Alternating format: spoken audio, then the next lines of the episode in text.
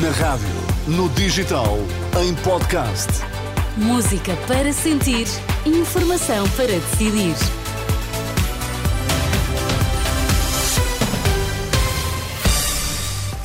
As notícias das quatro na Renascença. A edição é agora do Miguel Coelho. Boa tarde, Miguel. Olá, Sónia. Boa tarde. Quais são os temas em destaque? IVA zero, o cabaz alimentar está já mais caro do que antes da entrada em vigor da medida.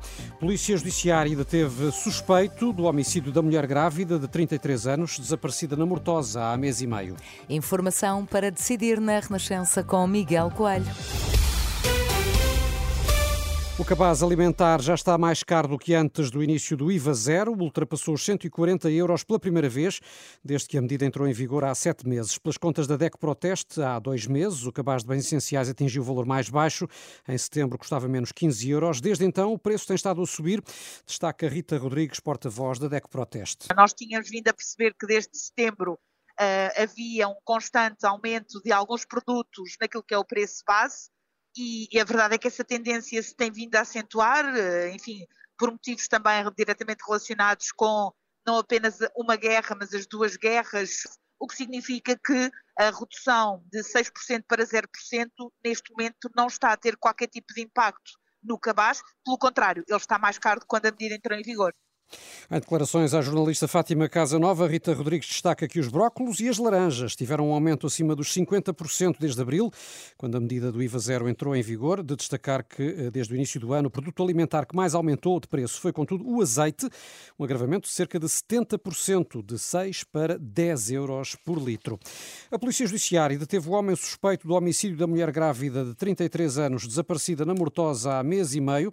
De acordo com fonte da Judiciária, o detido é o homem que terá tido um relacionamento amoroso com a vítima e que alegadamente será o pai do bebê que a mulher esperava. Quanto ao homem que ameaçou matar o Presidente da República, foi condenado em tribunal a um internamento compulsivo eh, no hospital, no prazo que pode ir de um mês a mais de três anos. Os juízes do Tribunal Central Criminal de Lisboa deram como provados os crimes de coação agravada na forma tentada e detenção de arma proibida por Marco Aragão, que terá enviado uma carta com uma bala para o Palácio de Belém. O Chega pede que o Presidente da República se pronuncie sobre a entrevista de Augusto Santos Silva e considera que o Presidente da Assembleia da República não tem condições para continuar no cargo. Em causa a entrevista de Santos Silva à RTP3, onde pediu urgência ao Supremo Tribunal de Justiça para esclarecer a situação penal do Primeiro-Ministro ainda antes das eleições. André Ventura acusa o Presidente do Parlamento de falta de imparcialidade. E, portanto, não só porque há uma tentativa ignóbil de condicionar a Justiça, como porque decidiu vestir a camisola socialista e tomar um dos lados da barricada, o melhor que Augusto Santos Silva faz para preservar a dignidade da instituição é sair. E é sair a tempo de ser substituído por um dos vice-presidentes e poder uh, deixar que outros terminem este mandato até à dissolução da Assembleia, que deve ocorrer, como sabem, a meio de janeiro. Já antes, o líder da bancada do PSD desafiou Augusto Santos Silva a avaliar se tem condições para se manter eh, na liderança do Parlamento e a Iniciativa Liberal acusou o Presidente da Assembleia da República de eh, postura pouco digna.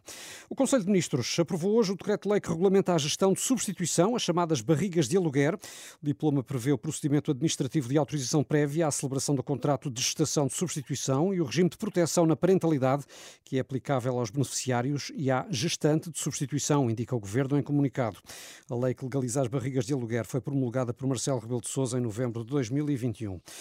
O Estado deve assumir 50% dos custos do setor social, exigem os bispos. A situação financeira das IPSS esteve em análise na Assembleia Plenária da Conferência Episcopal Portuguesa, que terminou hoje em Fátima.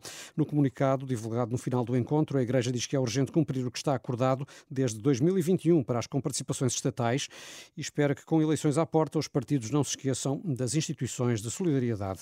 No encontro foi apresentado um guia de boas práticas para o tratamento de casos de abuso sexual de menores e adultos vulneráveis no contexto da Igreja Católica em Portugal, um guia a divulgar em breve e que foi elaborado com o contributo das 21 comissões diocesanas, da equipa de coordenação nacional e do grupo Vita. O manual pretende uniformizar procedimentos e garantir a adequada articulação. O Ministério dos Negócios Estrangeiros admite dificuldades na fronteira de Rafah para resgatar os 10 cidadãos com nacionalidade portuguesa sinalizados na faixa de Gaza. Em declarações à agência Lusa na Guiné-Bissau, João Gomes Cravinho diz que até agora não foi possível retirar estes portugueses, o ministro que ontem foi informado pelas autoridades egípcias e israelitas de que a saída poderia acontecer ainda hoje.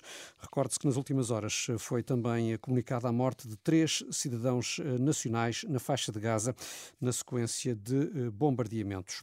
Ainda a notícia de que 33 mil idosos vivem sozinhos na cidade do Porto, número indicado pela autarquia no âmbito do plano de ação para a população idosa. Já esta tarde ouvimos na Renascença o vereador da Ação Social da Câmara Municipal do Porto dizer que cerca de um quarto das pessoas residentes no Porto têm 65 ou mais anos e que é essencial pôr em prática medidas que permitam o acompanhamento destas pessoas. Só no Porto, Sónia, como referia aqui, 33 mil idosos vivem sozinhos. As notícias com Miguel Coelho, informação sempre atualizada no site e na aplicação da Renascença.